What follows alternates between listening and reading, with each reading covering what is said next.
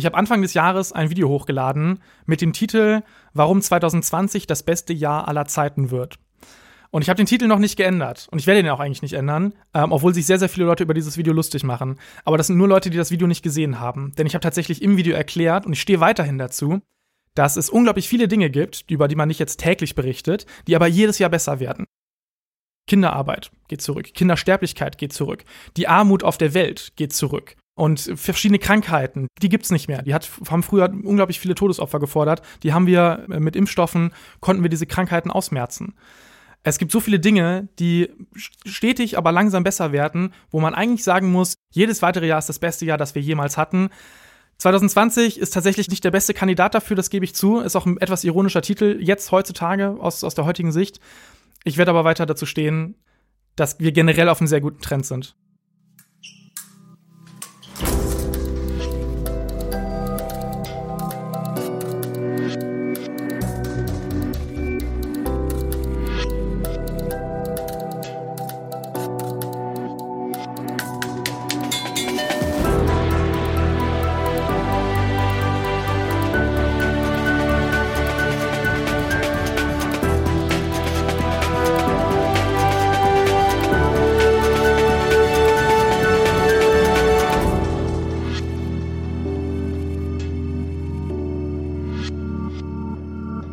Hallo und herzlich willkommen zur 30. Folge des Durchfechter.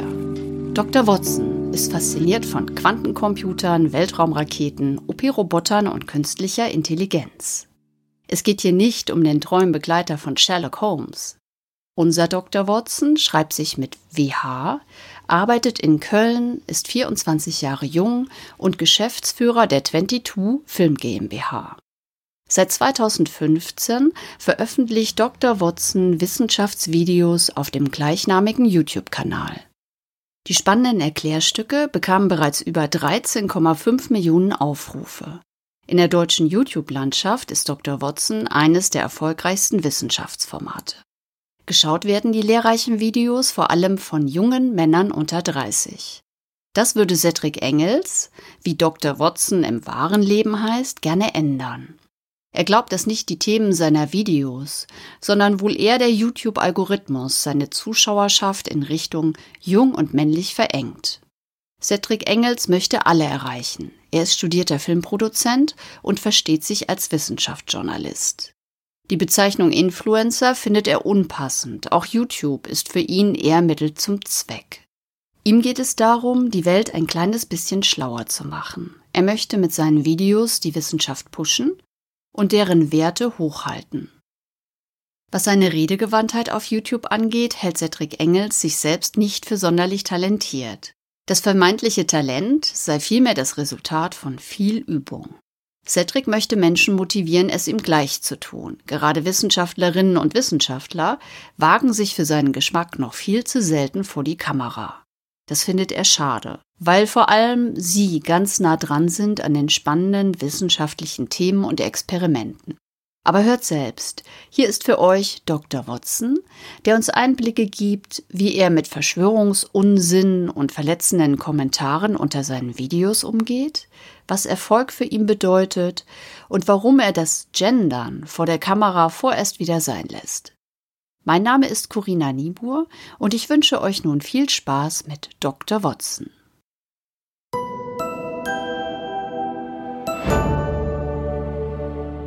Die Wissenschaft bewegt sich gerade so schnell wie noch nie zuvor.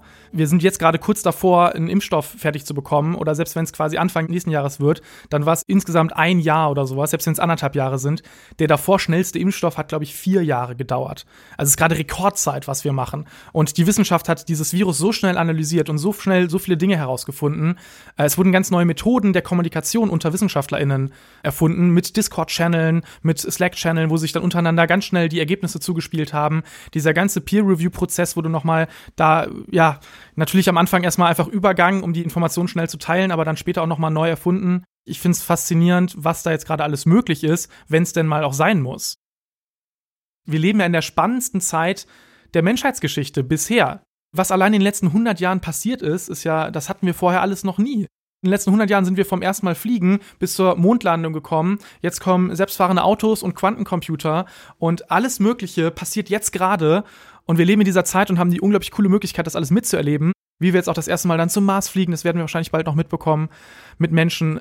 Also, dass da nicht mehr Leute einfach mit einem breiten Grinsen durch die Straßen gehen, verstehe ich nicht ich glaube, das ist mein Hauptmotivator, zu sagen, ich finde das hier faszinierend, das ist super cool. Warum reden nicht mehr Menschen darüber, wie cool diese eine Sache ist? Leute, lasst mich euch mal erklären, warum diese Sache hier so cool ist. Und dann versuche ich es zu erklären und zu sagen, aus dem und dem Grund ist das so und so gemacht und dann hat man sich das und das gedacht und das ist ja super smart, weil das und das. Und das ist eine Faszination, die ich dann hoffentlich übertragen kann, weil ich, ich brenne für viele dieser Themen, wo ich wirklich sage, oh, geil, ist doch Hammer, dass wir in dieser Zeit leben. Ich bin Optimist. Ich glaube daran, dass wir alle Probleme, die wir aktuell haben, irgendwie bewältigen werden. Klar wird es auch neue Probleme geben, aber ich, ich habe das Gefühl, dass wir, wenn wir wollen, und wir wollen auf jeden Fall, dass wir diese alle lösen können. Entweder indem wir zusammenhalten, indem wir uns, also je nach Problem, indem wir uns dann zurückhalten und reduzieren, zum Beispiel bei Ressourcen, oder indem wir neue Dinge erfinden und neue technologische Möglichkeiten erschaffen bisher haben wir das immer geschafft und wie gesagt, ich bin von dem technologischen Fortschritt der letzten Jahrzehnte so unglaublich fasziniert, weil wir auf einmal so viele neue Möglichkeiten erschaffen haben. Also allein der Computer und das Internet sind wahrscheinlich die größten Erfindungen, die die Menschheit jemals geschafft hat, die uns, die unser Leben so stark verändert haben. Äh, und das ist alles in den letzten Jahrzehnten passiert. Wenn man das vergleicht mit der Zeit, äh, die es schon Menschheit, die Menschheit gibt oder zumindest Zivilisation gibt, ist das nur ein ganz, ganz kleiner Bruchteil. Das passiert alles gerade jetzt gerade deswegen leben wir in einer so unglaublich spannenden Zeit. Deswegen sind die nächsten 30, 40, 50 Jahre, wo wir auf einmal vielleicht zu einer multiplanetaren Spezies werden, wo wir künstliche Intelligenz vielleicht über einen gewissen Punkt hinausbringen, der super spannend wird. Also der Punkt, wo eine künstliche Intelligenz intelligenter ist als ein durchschnittlicher Mensch. All diese Punkte können jetzt bald kommen. Und ich bin sehr, sehr gespannt darauf, was das alles wird. Und ja, das, da, es können auch Probleme damit kommen. Und man sollte definitiv kritisch sein. Und man hat auch gesehen, also jetzt, ich habe gerade Computer und Internet als was Positives gesagt. Äh, Negativbeispiel ist, ist Datenschutz und der gläserne Mensch und Überwachung und was gerade alles gemacht wird mit Überwachungskameras und wie wir gesteuert werden und wie unsere Meinung beeinflusst wird. Auch das sind unglaublich viele negative Punkte, über die ich auch sehr, sehr gerne spreche und die man auf jeden Fall lösen muss. Wir haben das Problem erkannt, glaube ich. Viele von uns haben das Problem erkannt und wir arbeiten dran. Gerade wir in Europa sind da ja eher an der, an der Vorderfront, da uns die Rechte zurückzugeben und unsere Daten zurückzugeben. Und ich glaube, solange wir uns da auf unsere Werte und unsere Menschlichkeit verlassen, ja, werden wir wahrscheinlich immer mal wieder Fehler machen, aber solange wir die erkennen und dann wieder umkehren oder da, da einschränken, ist es erstmal gut, wenn wir weiter erforschen und erfinden.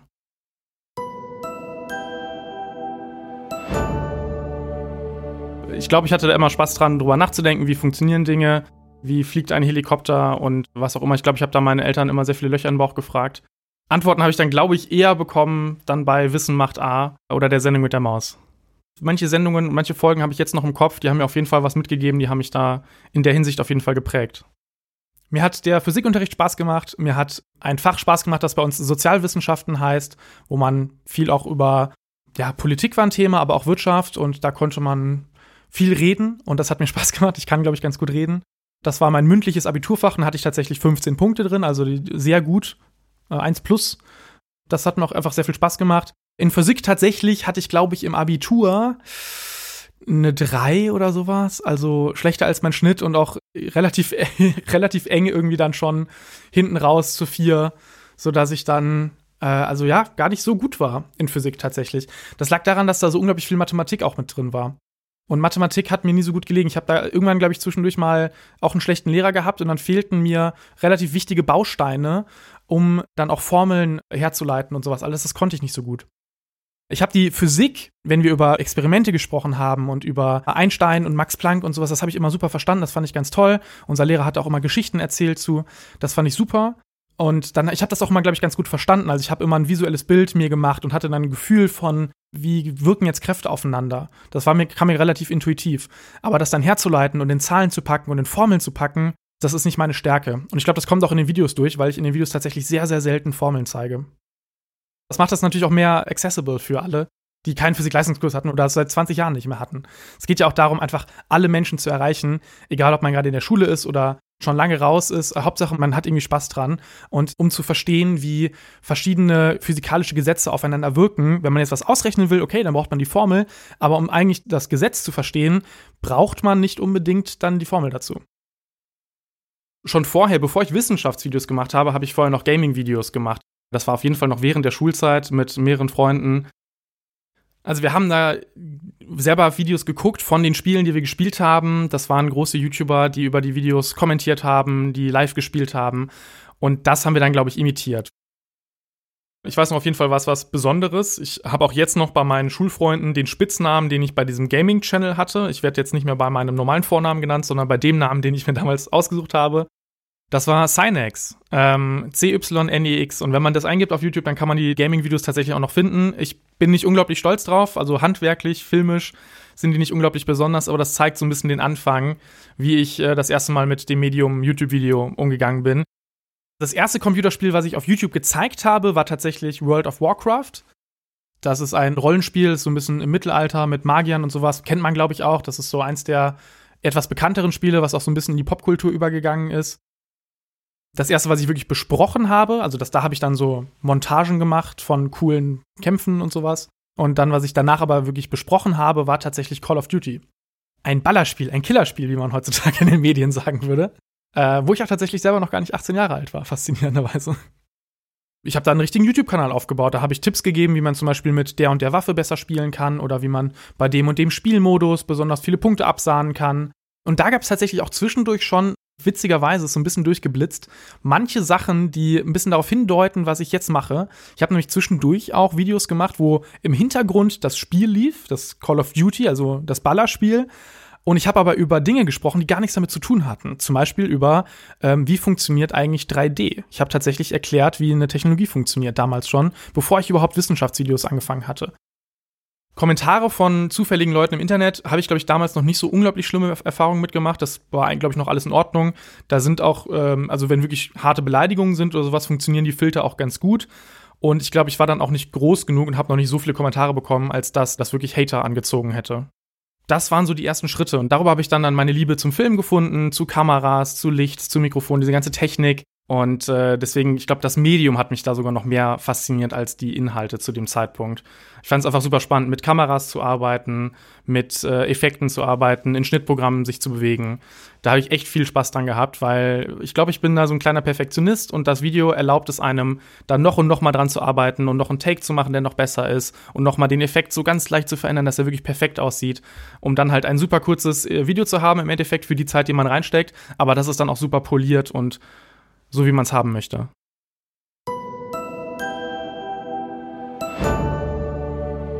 Nach dem Abitur und vor dem Studium habe ich ein Praktikum gemacht bei Christoph Krachten von Clickzoom, also ist ein YouTube-Kanal, der sich inzwischen auch mit Wissenschaft beschäftigt. Und als ich das Praktikum dann gemacht habe, haben wir uns auch schon mit, mit Wissenschaft beschäftigt. Und da habe ich als Praktikant die Themen recherchiert, die Skripte geschrieben, die Videos geschnitten.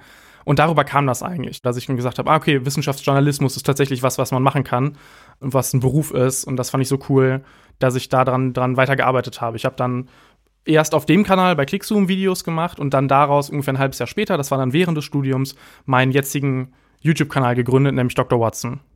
Und das war August 2015. Und dann ging es eigentlich los, dass ich jede Woche, also es war das zumindest der Versuch, jede Woche ein Video zu machen. Und das habe ich wirklich parallel zum Studium aufgebaut. Es war nicht immer einfach, es war vor allem also teilweise super schwierig und unglaublich anstrengend.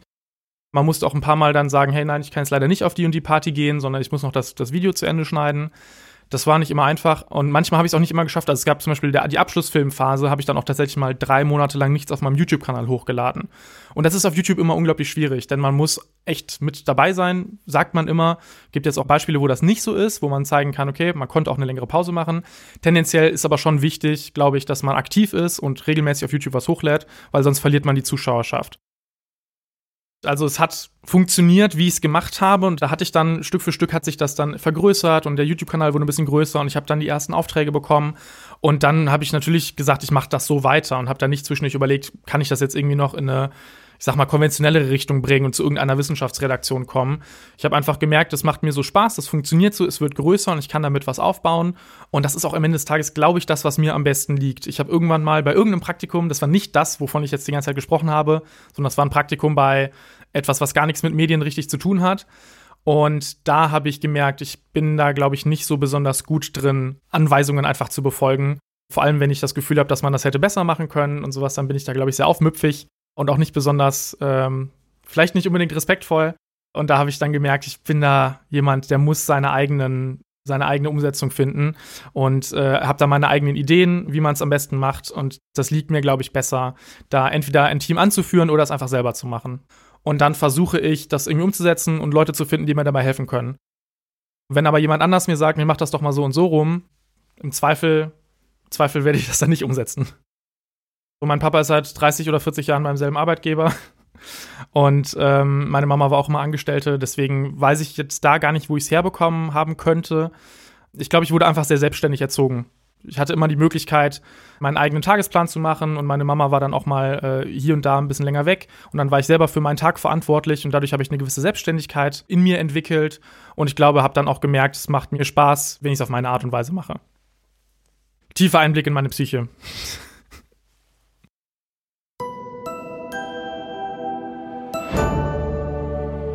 Ich bin von den YouTubern in meinem Alter wahrscheinlich einer der am erwachsensten. Also ja, ich mache halt Wissenschaftscontent. Das ist halt nicht das Allerhippeste und nicht das Allercoolste. Ich benutze schon ganze deutsche Sätze und teilweise auch Fachbegriffe und ich versuche Dinge zu erklären und ich nehme mich selber manchmal schon relativ ernst, bin da also nicht so unglaublich mit viel Witz dabei und mache das schon gewissenhaft und dementsprechend bin ich da, glaube ich, gar nicht so jung. Gerade für meine eigene Generation vielleicht wirklich da älter, als ich eigentlich bin. Ich bin unglaublich neidisch auf alle, die irgendwie Witze einbauen können und trotzdem noch Inhalte vermitteln können. Ich habe das schon häufiger versucht und es funktioniert meistens irgendwie nicht so gut. Äh, manchmal funktioniert es dann doch, aber ich bin da nicht so unglaublich komfortabel mit. Mir ist dann doch wichtig, irgendwie über die Themen zu sprechen und wenn ich emotional werde, dann halt eher in die Faszinationsrichtung.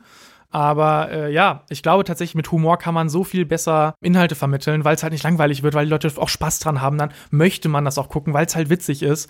Und das ist ein so großer Faktor, dass ich da sehr, sehr neidisch bin auf alle, die das können. Ob das jetzt bei Science Slams ist oder bei irgendwelchen Talks oder halt auch eben auf YouTube. Es ist etwas, wo wir dran arbeiten, wo ich aber, glaube ich, einfach nicht so richtig. Ich fühle mich da in der Rolle meistens nicht so unglaublich wohl drin. Ich glaube, die Fähigkeit zu erklären kann man lernen. Und ich glaube nicht, dass ich damit irgendwie geboren wurde oder ein besonderes Talent für habe, sondern dass ich es einfach häufig geübt habe und gelernt habe, wie man das macht. Durch hundertfache, tausendfache Repetitionen einfach immer mal wieder. Ich schreibe ja meistens Skripte, die ich dann vom Teleprompter ablese. Also es ist jetzt nicht so, dass ich das Thema recherchiere und dann aus dem Kopf aufsage oder mir dann gerade ausdenke, sondern erst, erst kommt der Prozess des Aufschreibens. Und gerade beim Aufschreiben hat man natürlich einen unglaublich bewusstes Hinstellen von Worten und Umstellen von Sätzen und wie gehe ich an das Thema ran und mit welchem Fakt starte ich, um das Thema besonders spannend einzuleiten. Und das kommt dann einfach durch die Wiederholung. Ich glaube, inzwischen habe ich bestimmt 500 Skripte geschrieben über alle möglichen Themen. Und mit der Zeit kriegt man dann einfach einen gewissen Dreh rein. Man entwickelt einen eigenen Stil, eine eigene Handschrift, das, was einem gut gefällt. Das funktioniert dann meistens auch. Irgendwann wächst man in so eine Rolle rein, in dem Sinne, dass man ja, halt der Mensch ist, der das eben so macht und das wird dann anerkannt. Und klar hat man irgendwo auch so ein bisschen Imposter-Syndrom und fragt sich, hey, wieso habe ich das jetzt eigentlich geschafft und wieso fragt man mich für ein Interview an und wieso darf ich jetzt diesen Preis bekommen? Wofür? Das Video war doch gar nicht so gut. Da ist doch ein Fehler drin. Wieso gibt ihr mir denn Anerkennung dafür, obwohl ich da Quatsch gemacht habe eigentlich? Aber man akzeptiert das natürlich irgendwann mit der Zeit ich mache das ja schon unglaublich lange, für mein Lebensalter. Also ich habe sehr früh damit angefangen. Deswegen ist das klar auch so Teil von meiner Persönlichkeit geworden. Ich glaube, also bevor ich YouTube angefangen habe, wirklich dann noch in der Schule, weiß ich, hatte ich nicht so viel Selbstbewusstsein. Und das hat mir auf jeden Fall auch geholfen, zu sehen, dass ich sprechen kann, dass ich mich artikulieren kann, dass äh, mir dann auch zugehört wird, dass ich Zuspruch bekommen habe. Das fühlt sich auch gut an. Und das hat mir dann auch in meinem privaten Leben geholfen, weil ich dann einfach äh, nochmal anders auftreten kann. Ich glaube, als YouTuber muss man sich auf keinen Fall selber zeigen und es funktioniert teilweise sogar besser, wenn man das nicht macht. Zum Beispiel Three Blue Run Brown, der zeigt sich erst seit ganz, ganz kurzem in den Videos und hat das ganz, ganz lange gar nicht gemacht und das finde ich auch total in Ordnung. Und es gibt viele, viele andere Beispiele von YouTubern, die das sehr erfolgreich machen, ohne ihr Gesicht in die Kamera zu halten. Es hat halt aber gewisse Vorteile. Zum Beispiel wenn ich meine Kamera anmache und ich spreche in die Kamera, dann muss ich an der Stelle kein Bildmaterial für suchen. Also ich muss nicht für jeden einzelnen Satz, den ich sage, nochmal ins Internet gehen und ein Bild für jede Aussage über zehn Minuten hinweg finden. Das ist dann einfacher, zwischendurch einfach mal mein Gesicht zu zeigen. Und auf der anderen Seite habe ich natürlich auch die Möglichkeit, dadurch mein Gesicht ein bisschen zu promoten. Und ich werde deswegen dann häufiger auf Veranstaltungen eingeladen, werde häufiger generell als Gesicht, als Influencer, und heute sagt man ja Influencer, werde ich dann auch häufiger gebucht und äh, das hat natürlich dann auch einfach in dem Sinne Vorteile für meine Karriere, wenn ich mich zeige. Deswegen war es auch irgendwo eine taktische Überlegung, ob ich das mache. Ich habe mich aber entschieden, das zu machen. Klar, hat dann gewisse Nachteile, also Leute können sehen, wie du aussiehst, man wird auf der Straße erkannt, auch das ist mir meistens eher unangenehm als angenehm. Meistens ist es also positive Ereignisse, die sagen dann, ah, gut, coole Videos, weiter so, alles cool oder wollen ein Foto machen, alles gut. Aber wenn ich jetzt in der Stadt unterwegs bin, will ich natürlich eigentlich meine Erledigungen machen und da gerade jetzt keine Autogrammkarten ausfüllen. Äh, also das sind so ein bisschen die Nachteile und halt auch, dass man sich natürlich ein bisschen öffnet. Ne? Und manche Leute sind halt, die wollen einen verletzen und die schreiben dann was Verletzendes. Egal wie man eben aussieht.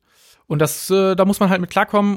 Ich habe entschieden, ich mache das und es hat mir jetzt noch nicht unglaublich viel geschadet, sondern glaube ich eher geholfen. Vor allem, weil man dann eben auch bei anderen Auftritten jetzt keinen großen Reveal hat, so sieht er aus und ähm, das erlaubt einem dann halt auch mal eben schnell einfacher bei anderen Kanälen aufzutauchen. Oder halt eben auch, wenn wir jetzt vor Ort sind und äh, in irgendeinem Labor sind und da über ein cooles Thema berichten, dann halt auch im Video aufzutauchen und das Interview zu führen und zu zeigen, wie ich das Interview führe und wie ich dann vielleicht auch mal selber was ausprobieren darf. Wir haben zum Beispiel heute ein Video hochgeladen, wo ich einen OP-Roboter selber steuern durfte in einem OP-Saal. Und da muss ich natürlich auch irgendwie mein Gesicht zu zeigen, weil da guckt man in so eine Virtual Reality Brille rein und hat dann so coole Dinger ähm, in der Hand, mit denen man den steuern kann. Und auch dafür muss ich natürlich irgendwie mich zeigen. Für die Art und Weise von Videos war das einfach wichtig. Ich versuche mich möglichst wenig mit der Plattform zu identifizieren. Also irgendwo bin ich natürlich ein YouTuber, aber also ich würde die Videos auch gerne auf einer anderen Plattform machen, wenn sie genauso groß wäre und mir dieselben Möglichkeiten erlauben würde wie YouTube. Ich würde mich selber eher als Wissenschaftsjournalist oder als Wissenschaftskommunikator bezeichnen, je nachdem, wie die aktuellen Definitionen da gerade sind. Oder einfach jemand, der über coole Dinge spricht. Ja, klar, irgendwo streichelt das mein Ego, dass ich dann da so und so viele Follower habe und Abonnenten habe und Likes auf ein Video.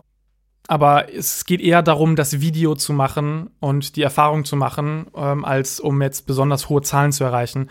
Weil die Zahlen hören nie auf und das macht eigentlich glücklich. Das ist wie mit dem Geld. Ob ich dann jetzt, äh, weiß ich nicht, wie viel, also irgendwann wird man dadurch nicht glücklicher. Das sind einfach nur Zahlen, die nach oben gehen und das gibt, da gibt's kein Ende. Ich versuche dann eher coole Sachen zu machen, coole Erfahrungen zu machen und ich glaube, das macht mich am Ende des Tages glücklicher.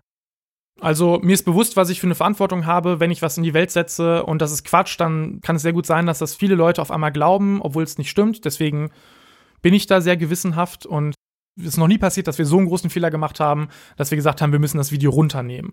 Klar, uns passieren immer Fehler, also so kleinere Fehler, die dann aber nicht wirklich die Grundaussage des Videos kaputt machen oder die, wenn sie wirklich wichtig sind, die wir dann nochmal in der Videobeschreibung korrigieren oder in einem Kommentar unter dem YouTube-Video. Aber an und für sich habe ich jetzt nie das Gefühl gehabt, hu, das wächst mir jetzt gerade über den Kopf. Vielleicht liegt es daran, dass es immer noch YouTuber gibt, die größer sind als ich. Also wenn ich jetzt derjenige wäre, wo alle hingucken, okay. Zum Beispiel Mai ist jetzt gerade jemand, wo ich gar nicht wüsste, ob ich so unbedingt gerne mit ihr tauschen wollen würde, weil sie jetzt gerade so durch die Decke geht und so krass von allen Seiten ähm, Preise bekommt und Bundesverdienstkreuz. Richtig krass. Herzlichen Glückwunsch. Mega cool. ich fände also ich fänd, ich weiß gar nicht, ob ich mit so einer Würde und so einer Ehre leben wollen würde, weil da kommen ja dann auch Erwartungen mit. Und ich bin eigentlich ganz happy mit der Größe, die wir jetzt haben. Solange wir alle hier, wie gesagt, davon überleben können und uns ein vernünftiges Gehalt auszahlen können und unsere Zuschauer die Videos gucken und wir unsere eigene Freiheit haben und eben nicht die ganz großen Erwartungen und auch keine Redaktion, die uns irgendwie sagt, was wir zu tun oder zu lassen haben, haben wir doch eigentlich alles, was wir haben wollen. Deswegen bin ich da gar nicht auf der Suche nach mehr Verantwortung und noch größerer Reichweite. Das größere Ziel ist natürlich, die Welt ein bisschen besser zu machen. Also es klingt unglaublich kitschig, aber ich habe tatsächlich das Gefühl, äh, wenn auch nur ein ganz kleines bisschen, aber Hauptsache ich schieb's in die richtige Richtung und nicht in die falsche Richtung.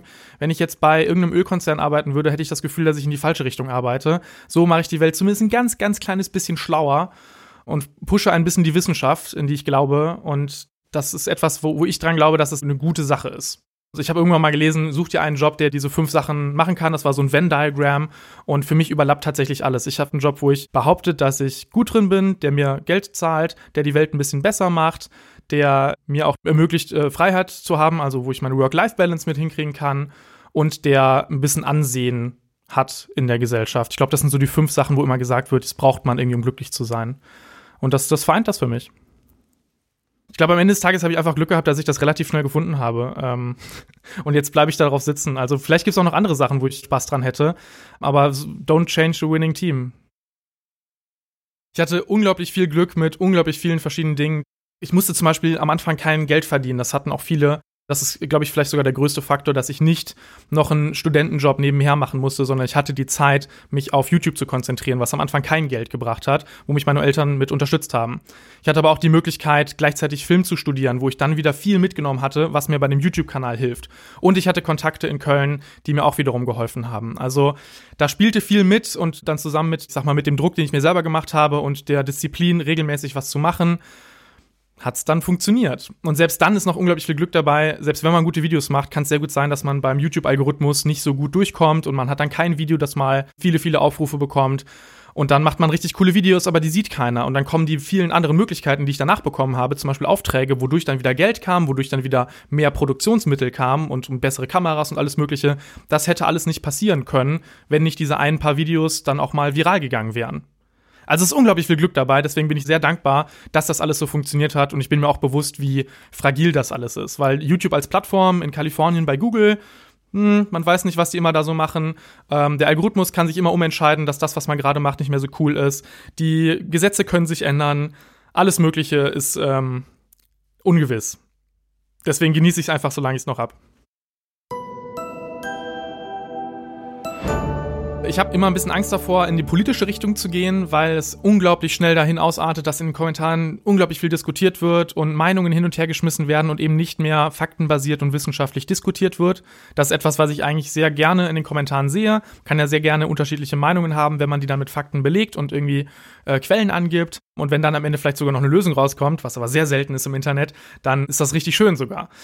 Aber bei solchen Themen, wenn es wirklich um Politik geht oder sowas, ist es selten der Fall. Und da versuche ich mich deswegen von fernzuhalten. Eine Verantwortung habe ich natürlich, das war mir wahrscheinlich am Anfang auch bewusst, aber bestimmt nicht ganz so stark wie jetzt, wo ich auch einfach noch mehr Sachen erlebt habe und auch wo ich sehen kann, was ich für einen Einfluss habe.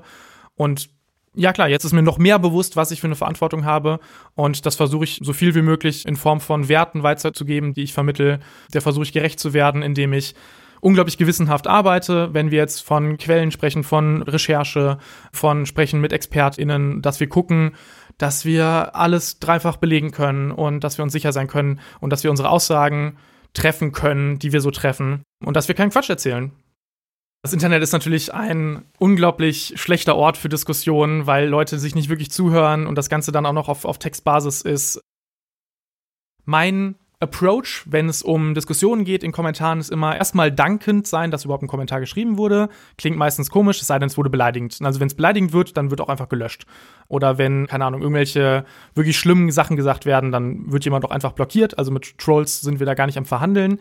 Wenn jemand eine andere Meinung hat oder sich wundert oder irgendwie ähm, gehässig wird oder sowas, dann versuchen wir erstmal darauf einzugehen, indem wir, wie gesagt, erstmal danken, dass da überhaupt eine Diskussion entstehen kann und dann aber auf die einzelnen Punkte wirklich so faktisch korrekt wie möglich eingegangen wird. Nach dem Motto, hey, du hast da das und das gesagt, guck mal hier, ich habe eine Quelle, das stimmt ja so gar nicht und so und so ist es eigentlich. Und wenn dann darauf zurückkommt, ja, äh, ist mir doch egal oder was auch immer, dann kann man dem nicht helfen. Aber das wirklich Wichtige ist nicht die eine Person, die das ursprünglich geschrieben hat, sondern die 100 oder 500, die beim Durchscrollen sich die Kommentare nur durchlesen, aber gar nicht interagieren. Denn es gibt total viele Menschen, die haben schon ihre Meinung und die kann man wahrscheinlich auch nicht mehr ändern. Oder da muss man unglaublich viel Arbeit reinstecken, das wird ein YouTube-Kommentar nicht ändern.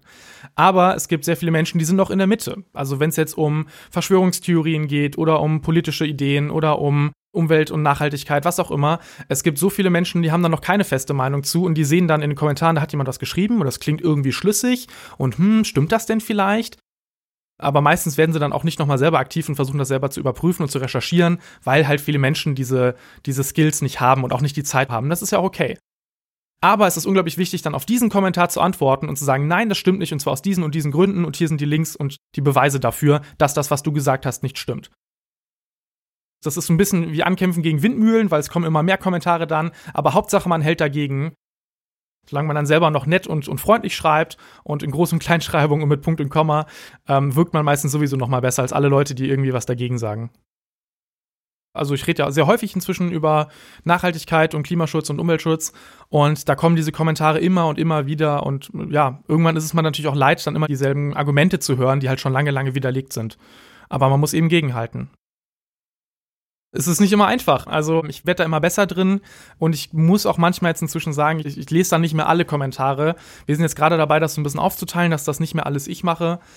Aber an und für sich habe ich natürlich schon auch Interesse dran und Spaß dran, die zu lesen, weil das, das Tolle ist ja, 99,5% der Kommentare sind überaus positiv und super gut und man kriegt tolles Lob und man freut sich natürlich auch, dass das, wo man hunderte Stunden Arbeit reingesteckt hat, dann doch gewertschätzt wird.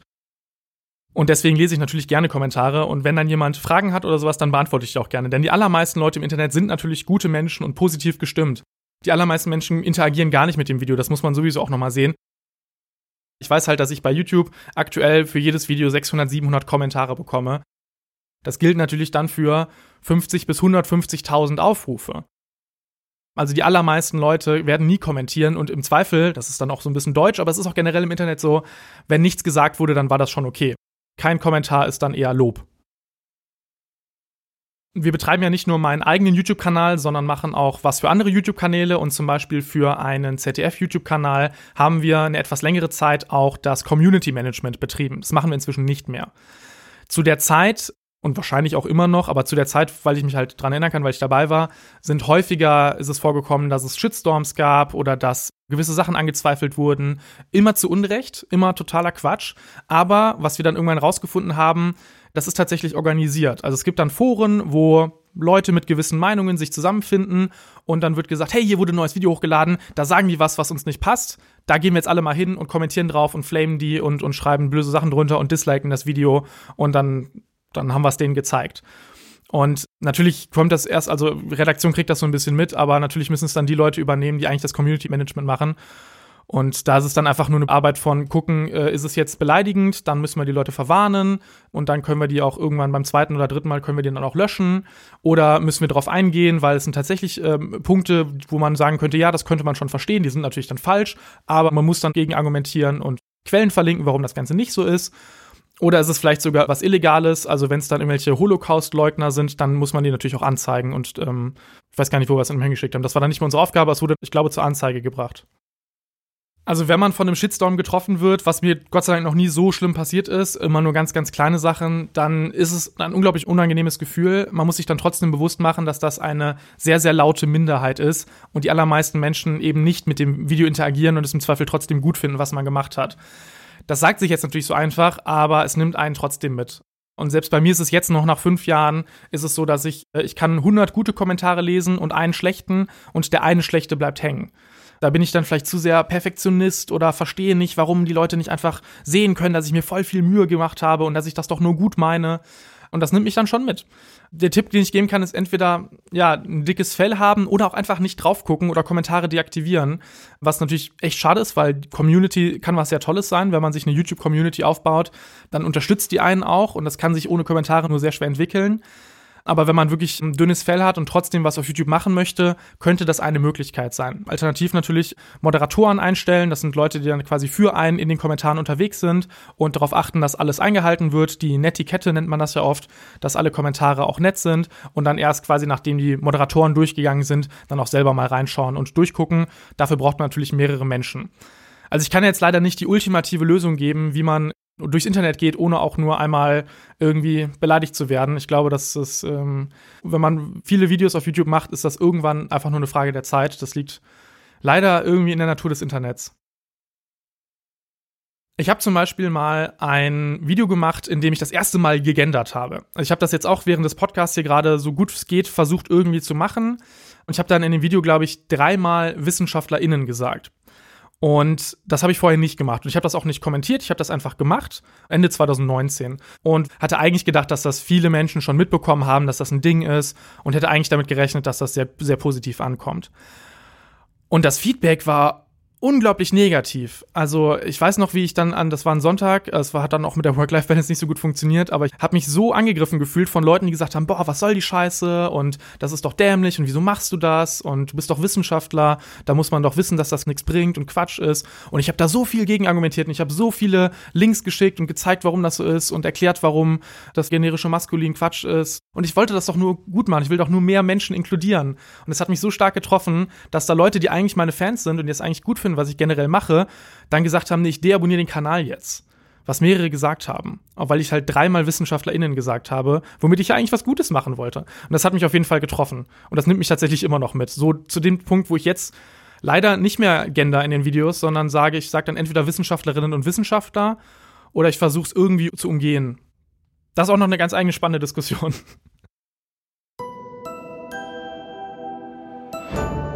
Die Menschen, die täglich ihr Leben riskieren für andere Menschen oder die unglaublich viel arbeiten, um ihre Familie zu ernähren oder jeden Tag sich jetzt gerade ins Krankenhaus bewegen, obwohl Corona ist. Das sind die wahren Helden unserer Gesellschaft. Wissenschaftler, die jetzt gerade jeden Tag 18 Stunden, 20 Stunden arbeiten, um den Impfstoff zu bekommen, aber natürlich auch aber ja, müssten natürlich auch mehr gesehen werden. Äh, wobei jetzt gerade ist Nobelpreiswoche ähm, und es sind äh, zwei Leute dabei, die von äh, deutschen Max-Planck-Instituten sind. Also hier in Deutschland ist es auf jeden Fall gerade ein Thema, das ich relativ viel mitbekomme. Und ich habe das Gefühl, Wissenschaftler werden schon gesehen. Christian Drosten ist es, glaube ich, relativ lieb, wenn man ihn bald weniger sieht. So wie er das mal sagt. Er möchte da, glaube ich, gar nicht so viel Aufmerksamkeit haben. Wieso, wieso muss man denn die Personen dahinter sehen? Wenn jemand was Krasses erfunden hat und er möchte dann auch dafür bekannt werden, okay. Aber an und für sich, an und für sich ist es ja gerade jetzt während Corona erstmal wichtig, dass die Inhalte vermittelt werden, dass die Leute wirklich verstehen, warum Sachen gemacht werden. Und da ist es echt schlecht eigentlich, das Ganze an ein Gesicht anzuheften. Also das gleiche mit Greta Thunberg.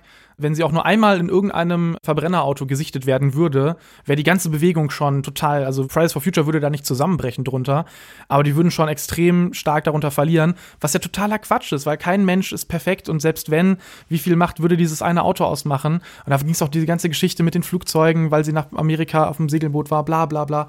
Und Christian Drosten, der supergeile Arbeit macht, äh, der dann aber äh, auf Twitter Sachen schreibt und wo ihm dann Sachen in den Mund gelegt werden, das wird dann alles irgendwie einer Person angeheftet. Aber Wissenschaft ist eben nicht auf die Person bezogen, sondern eben auf eine Methode und dann halt dabei, um die Wahrheit herauszufinden. Menschen können Fehler machen, aber wenn wir halt einmal wissenschaftlich etwas herausgefunden haben, was man dann noch immer und immer wieder überprüfen kann, dass das richtig ist, dann ist das ja eine Idee und die ist von den Menschen unabhängig. In Deutschland ist, glaube ich, Wissenschaftskommunikation leider viel zu wenig gemacht, weil es auch nicht gefordert und überhaupt nicht gefördert wird, sondern eher das Gegenteil. WissenschaftlerInnen sollten definitiv mehr Wissenschaftskommunikation machen, aber da sehe ich erstmal andere Leute im Zugzwang, das zu ermöglichen und dann nicht zu sagen, ah, okay, du machst jetzt hier noch so einen Quatsch und das bringt dir irgendwie überhaupt nicht weiter, dann deine Publikation zu machen weil es unglaublich wichtig ist. Ähm, klar, als Wissenschaftsjournalist kann man mit den Leuten sprechen und das Ganze dann kommunizieren und das ist auch eine wichtige Rolle. Aber mindestens genauso wertvoll, wenn nicht sogar noch wertvoller, ist es von den Leuten selber, die das erforscht haben, das Ganze auch nochmal in, in einer verständlichen Art und Weise erklärt zu bekommen. Denn Paper liest ein normaler Mensch leider nicht. Und das ist auch okay weil die sind halt so geschrieben, dass sie andere verstehen, die auf dem, die wahrscheinlich auch 20 Jahre in demselben super kleinen Fach, nischigen Fachbereich arbeiten.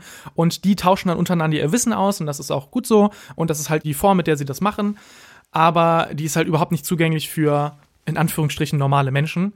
Und es wäre unglaublich cool, wenn äh, WissenschaftlerInnen da so ein bisschen rauskommen könnten und zum einen merken können, okay, ich muss jetzt nicht immer den Fachbegriff benutzen, der meistens dann auch noch irgendwie Englisch ist und den keiner versteht und den ich nochmal erklären müsste mit drei weiteren Fachbegriffen, sondern ich kann das Ganze auch mal ein bisschen runterbrechen, auch wenn ich ein bisschen Detail verliere und auch wenn ich ein bisschen Genauigkeit verliere. Solange die Grundaussage weiterhin stimmt, finde ich das in Ordnung, wenn man am Ende des Tages ein bisschen das Ganze ja, etwas vereinfacht sagt. Denn es ist wichtiger, dass etwas überhaupt kommuniziert wird, als dass es gar nicht kommuniziert wird.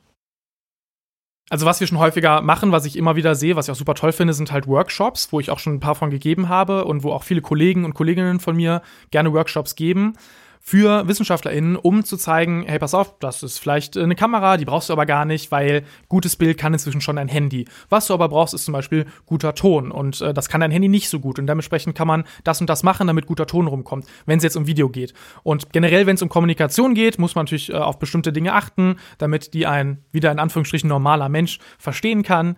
Ähm, und sowas gebe ich total gerne weiter, ähm, weil es auch sehr viel Spaß macht, weil die Leute, die sich da anmelden, zumindest immer sehr, sehr interessiert dran sind und die finden das super cool und sehr, sehr spannend.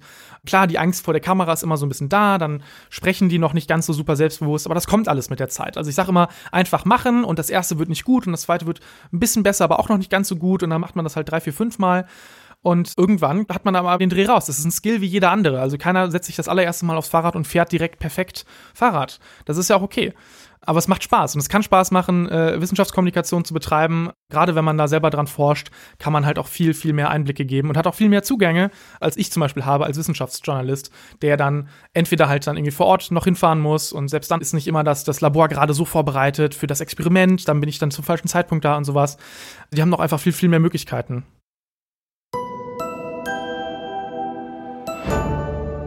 Ich weiß ziemlich sicher, dass ich in 20 Jahren nicht mehr YouTube machen werde, in 10 Jahren wahrscheinlich nicht, in 5 Jahren vielleicht mal sehen. Aber also ich möchte auf jeden Fall mit meiner Firma weiterarbeiten. Ich habe jetzt meine Firma so aufgebaut, dass sie den YouTube-Kanal macht, aber auch andere Dinge. Und diese anderen Dinge möchte ich auch weiter verfolgen. Die verfolge ich gerade parallel. Die sind definitiv kleiner als der YouTube-Kanal, aber dennoch verfolge ich sie und da machen wir gerade auch ziemlich, ziemlich coole Sachen.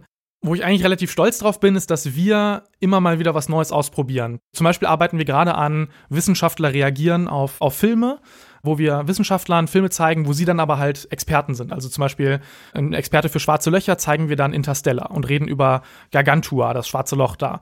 Und ob das richtig dargestellt ist und warum das tatsächlich wissenschaftlich korrekt ist. Oder ob das halt eigentlich totaler Quatsch ist, wie halt in vielen Filmen, wo irgendwas behauptet wird, was dann eigentlich wissenschaftlich gesehen eigentlich gar nicht stimmt. Und ich glaube, das ist eigentlich ein ziemlich cooles Format, an dem wir gerade arbeiten, wo wir noch so ein bisschen Probleme mit den Rechten haben von den Filmen, wo wir aber eigentlich denken, dass das eine ziemlich coole Idee ist, weil dann können die Wissenschaftler auch mal selber über ihre Themen sprechen. Aber das Ganze ist verbunden halt eben mit Filmen, was wir alle cool finden, wo man auch, glaube ich, dann gerne draufklickt. Also jeder, der äh, irgendwie Interstellar gut fand, wird wahrscheinlich auf dieses Video dann draufklicken, um zu sehen, was tatsächlich wissenschaftlich dran ist.